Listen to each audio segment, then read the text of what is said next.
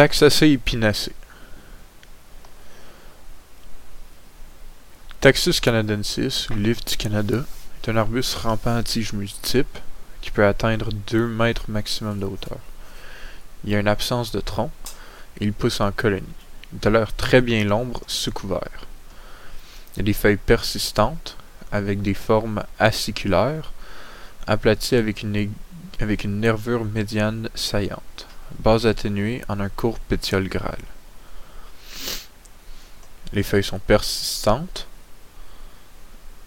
et la base est atténuée en un court pétiole. Ouais, en fait, ça, je l'ai déjà dit. La rille est rougeâtre.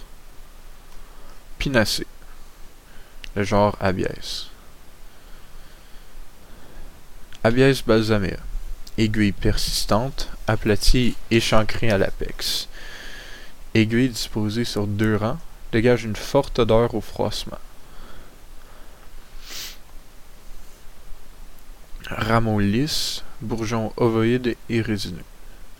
Les cônes sont dressés, 4 à 10 cm de longueur, gros et désarticulation des cônes tôt à l'automne. Ils ont un axe nu persistant. Le tronc est grisâtre, lisse, et il y a présence de bulbes résineuses. Bulbes résineux, formant des plaques écailleuses irrégulières avec l'âge. Il peut atteindre jusqu'à 15 et 25 mètres, souvent en peuplement mélangé. Il est utile à la pâte et papier et le bois d'œuvre, et les arbres de Noël. Il est affecté par la TBE. Genre Tuga, proche du Canada. Légèrement atténué, aplati, finement denté, dessus nervuré, apex obtus arrondi ou échancré, aiguille nettement disposée sur deux rangs. Description des feuilles. Maintenant les rameaux. Grêle, pendant, pubescent, pubescent, brun jaunâtre. Les cônes sont ovoïdes de 12 à 20 mm, très petits, pédoncules de 2 à 3 mm, au bout du rameau. Peu d'écailles. L'écorce est écailleuse à l'état jeune, cannelure profonde avec l'âge. Pouvant atteindre 30 mètres et 100 cm de DHP.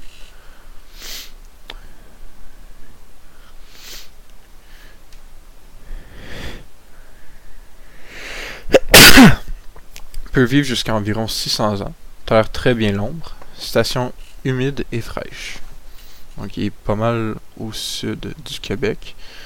Il se rend jusqu'à Québec, mais il se rend pas jusqu'à Tadoussac ou en Gaspésie. Et il se répand pas jusqu'à l'Ontario. Genre Picea ou épinette, il y a Picea glauca, Picea rubens, Picea mariana, Picea abies, Picea pungens. Pungens est en bleu, abies est en Norvège. Mariana est en noir.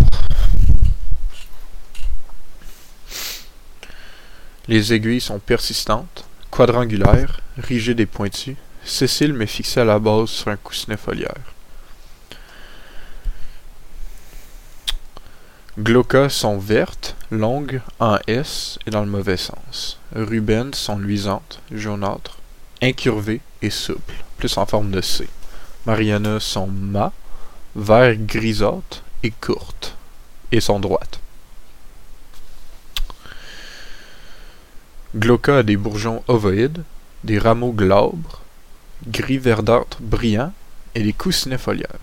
Rubens a des bourgeons coniques, longue pointe grêle dépassant l'extrémité du bourgeon, et une légère pubescence. Mariana est conique, longue pointe grêle dépassant l'extrémité des bourgeons, et rameaux très, pubis, très pubescents.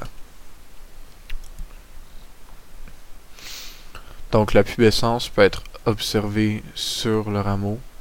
On voit les petites euh, écailles qui pointent, ça c'est pas mal sur toutes les branches. Mais aussi des minuscules aiguilles qui agissent comme forme de pubescence. Les cônes. Glauca, ou le blanc, euh, va de 3 à 6 cm, Rubens est plus ovoïde, allant de 3 à 5 cm. Mariana est très ovoïde, de 2 à 3 cm. L'écorce de Glauca est lisse et mince, allant de gris plus ou moins pâle. Écorce interne qui est rose saumonné argenté. Rubens est brun rougeâtre, foncé et cannelé. Mariana est brun rougeâtre à gris. Écorce interne vert olive jaune. Rubens a plus l'air normal.